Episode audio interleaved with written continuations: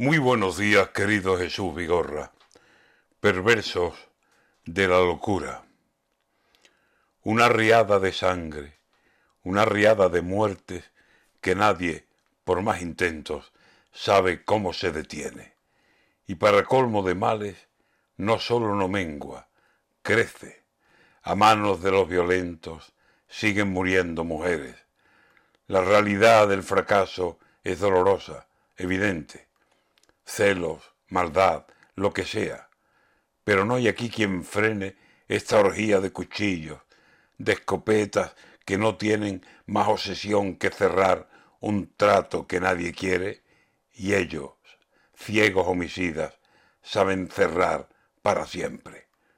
Y al final, lo que sabemos, salvo excepciones a veces, una venganza que huye o se entrega alegremente, y en el suelo quedan muertas mujeres y más mujeres. No hay cárcel que los asuste, a ninguna pena temen. Fracaso de autoridad, un fracaso de las leyes, fracaso de educación. Hay silencios que no pueden gritar por miedo a perder y al final todo lo pierden.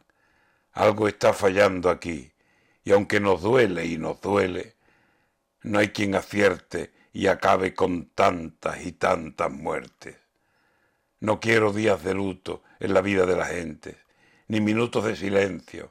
Hace falta algo más fuerte. Busquemos en los principios. ¿Qué mano blanda consciente que se desmanden las manos que los cuchillos sostienen?